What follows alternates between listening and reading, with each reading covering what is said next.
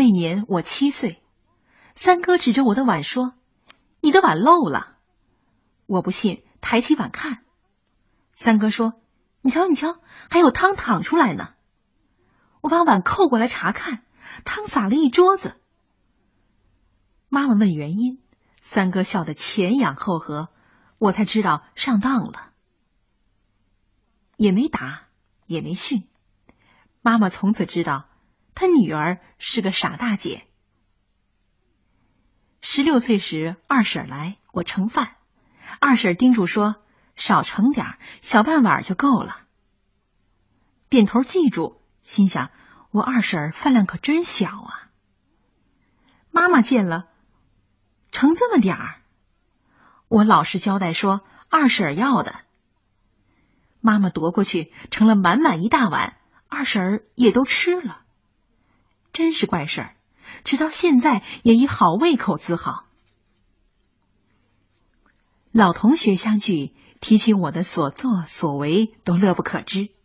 比如说，上面搞调查，找同学们座谈，听见那些平安无事的话。打掉拽着我后襟的手，放上几炮。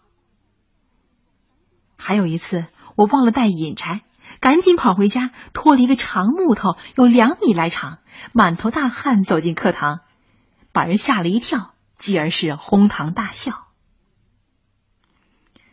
然后读了师专，同学感叹怀才不遇时，我呢趴在名著上大吃大嚼。周末学跳舞。男生一堆儿，女生一堆儿，只练走步。想跳舞呢，又扭扭捏捏的。我看不起那种矜持，于是对一位男生说：“我请你跳舞行吗？”怕不给面子，又补了一句：“我跳的也不好。”全场都静下来，睁圆眼睛。他犹豫一下，终于把手搭在我肩膀上，也很紧张的说：“我跳的也不好。”至今我还是跳不好，乐感不强。然而却为那一次而自得。有个春天，我常穿运动鞋，天热就没穿袜子。不幸迷上书法，常和同学去书法老师家。那天老师兴致正浓，邀请我们去欣赏他的珍藏。老师脱鞋进了书房，男生也进去了。一咬牙，我也只好光着脚，硬着头皮走了进去。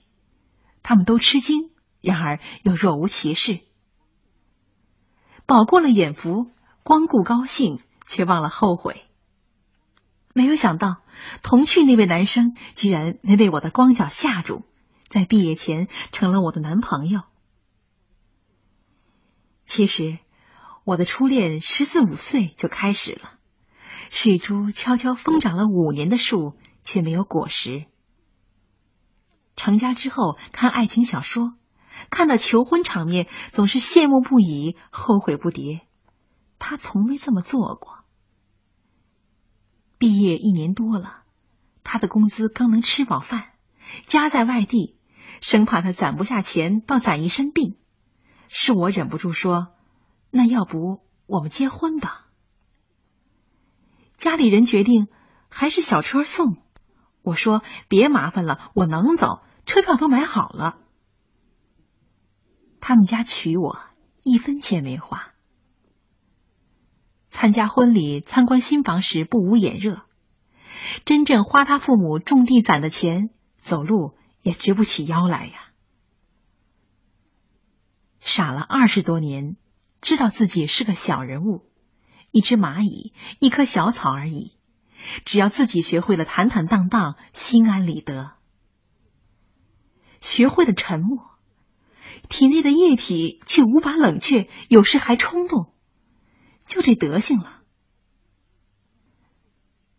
从来不敢走进分娩的人家，仅仅听新妈妈讲过经历，就听得眼发直、腿发麻。结婚两年多。从没像别人夫妻那样盼星星盼月亮似的盼孩子。每逢有小孩大模大样闯进来东摸西摸，总是齐心合力连哄带骗打发了事儿。偶尔读到一位女诗人这样一句诗：“爱一个男人爱到极致，就是想为他生个孩子。当时不大懂，这女人怎么就这么没出息呢？可这下子该轮到自己了。神经质般的照镜子，发一会儿愣，傻笑一会儿，孤芳自赏一会儿，很怕将来横向发展到自己都不认识的样子。更好像是一只鸽子被关入笼子，贪婪着每一寸阳光和自由天地。女人走路向来喜欢四顾而脚却不停，突然惊吓于自己的形象时，我已经走到半山腰了。这山很陡，也很高，上上下下的都是女人，能看见最高处的是个祭台，死神的老头经常蹲居其上，用女人和婴儿的生命来祭奠自己。于是，我的脚步中有了几分迟疑和沉重。他安慰我说：“别怕。”我说：“可有时候你也帮不了我。”他说：“其实我一直在帮你，到时候也能帮的。”然后他笑了。再说：“你这个傻大姐，连上帝也会帮你的。”我愿意相信这善意的谎言。那天我毫无准备的时候，他儿子猛然蹬了我一下，我告诉他，他也挨了一脚。我哈哈哈哈，不顾他的警告，放声大笑。甜甜苦苦的泪水悄悄倾出，忧虑和恐惧也一同卸下。